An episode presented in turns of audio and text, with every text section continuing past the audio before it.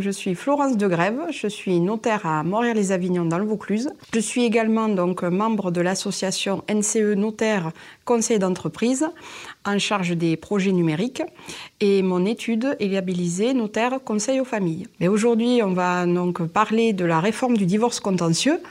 qui est une réforme donc qui a été euh, assez attendue. Alors peut-être pas par les avocats parce que ça allait changer leur pratique, mais par le ministère de la Justice puisqu'il faut euh, rappeler qu'en fait cette euh, réforme devait entrer en application au 1er janvier 2020, qu'elle a été reportée au 1er septembre 2020 et qu'en fait ce n'est que maintenant au 1er janvier 2021 qu'elle est devenue applicable. Après avoir donc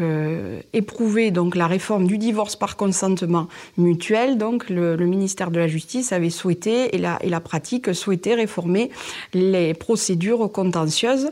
euh, de permettre aux justiciables d'avoir euh, le moins possible euh, recours à la justice. Mais maintenant, donc, quand on est donc, dans ce divorce sur lequel donc, les parties sont peut-être donc d'accord pour se séparer, mais n'ont trouvé aucun accord ni en ce qui concerne leur, la répartition de leur patrimoine, la garde des enfants ou d'autres euh, motifs pécuniers. Donc c'est à ce moment-là que va s'initier un divorce contentieux avant la réforme, la date qui faisait foi, c'était la fameuse cette date de cette ordonnance de non-conciliation, date à partir de laquelle ben, les époux étaient considérés comme étant séparés juridiquement,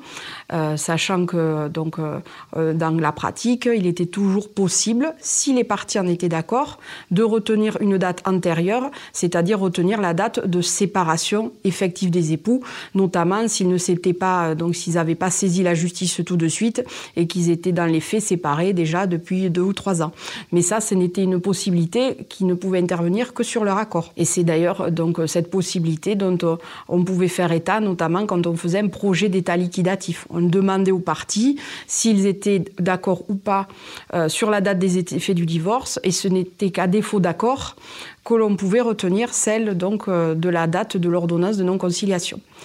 Euh, désormais, à compter du 1er janvier, donc euh, comme nous ne passons plus, il y a, en fait, c'est une première phase judiciaire qui n'est pas considérée comme véritablement judiciaire, puisqu'en fait, c'est la première phase, l'ordonnance des mesures provisoires. Ça ne va être que pour organiser en fait des, mesures quotidiennes, et la véritable date de séparation, ce sera la date à laquelle vous aurez assigné votre conjoint en divorce. C'est vrai qu'on distingue toujours la date du partage de la date euh, des effets du divorce, et avec cette possibilité que l'on avait auparavant de faire remonter euh, la date à la date de l'ONC, qui était souvent, comme je vous l'ai dit, euh, une date à laquelle, enfin, assez lointaine par rapport à la séparation effective des parties. Là, c'est vrai que la date à laquelle le divorce va prendre effet est encore repoussée. Et donc, ça veut dire que ben, pendant cette période-là, celui qui occupe privativement un bien ben, ne devra pas forcément donc une indemnité à l'autre, sauf toujours un meilleur accord des parties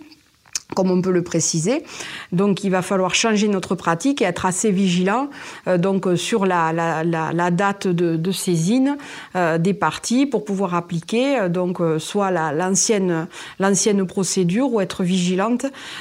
vigilant en ce qui concerne la date des effets du divorce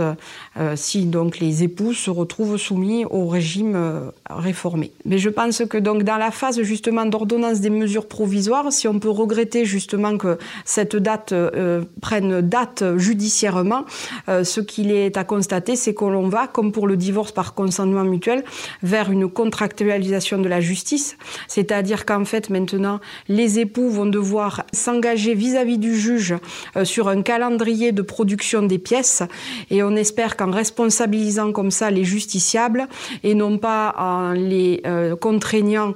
donc de façon arbitraire, ils seront plus à même, nous l'espérons, espérons, euh, d'apporter les documents en temps et en heure pour que, notamment en ce qui concerne le notariat, la liquidation du régime matrimonial puisse être facilitée. Suite à cette réforme du divorce contentieux dont les dispositions sont entrées en vigueur au 1er janvier 2021, vous pouvez retrouver les clauses dès maintenant dans notre logiciel de rédaction d'actes et spécifiquement dans l'acte de liquidation de communauté, avec dans un premier temps un laïus sur la demande de divorce, mais également une clause sur la date d'effet du divorce qui marque l'entrée de la jouissance divise les biens qui faisaient l'objet de la communauté. Merci à tous d'avoir assisté à ce jury minute et un grand merci à Florence de Grève d'y avoir participé. Et nous, on se dit au prochain jury minute. Au revoir.